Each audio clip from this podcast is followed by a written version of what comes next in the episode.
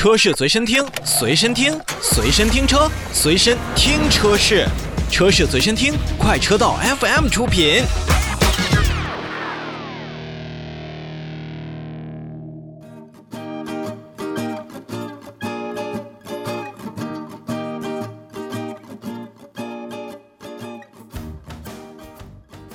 车闻天下的最后一点时间，让我们来关注一个比较小众但非常有个性的宝马车型，来自于宝马的 X2。新款的宝马 X2 近期上市了，售价是二十八点五八万元到三十二点三八万元。相比起之前呢，确实是价格有所减少，但是呢，会在配置上有所减少。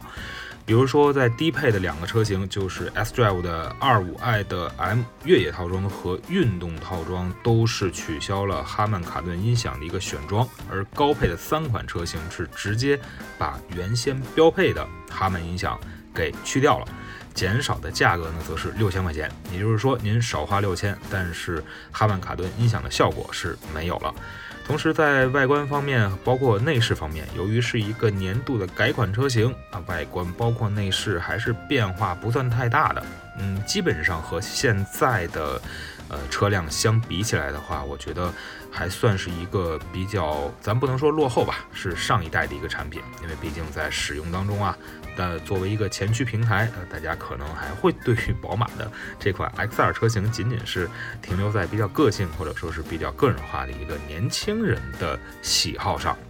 同时呢，像直列的 2.0T 的发动机，192匹马力，然后280牛米，包括七速的双离合变速箱和来自爱信的 8AT，部分的车型应该是高配了，还是配备了。xDrive 的一个四驱系统，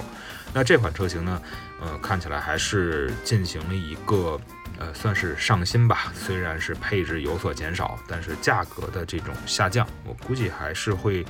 嗯刺激一部分消费者对于 X2 的这样的一种喜好。毕竟在宝马的旗下。有着，呃，两厢车或者说是这样跨界风格的车辆，目前来说不是特别的多。那么喜欢它的消费者，估计可能也会到 4S 店跟销售去好好聊聊价格，没准价格比之前的实际的终端售价还会再更便宜一些呢。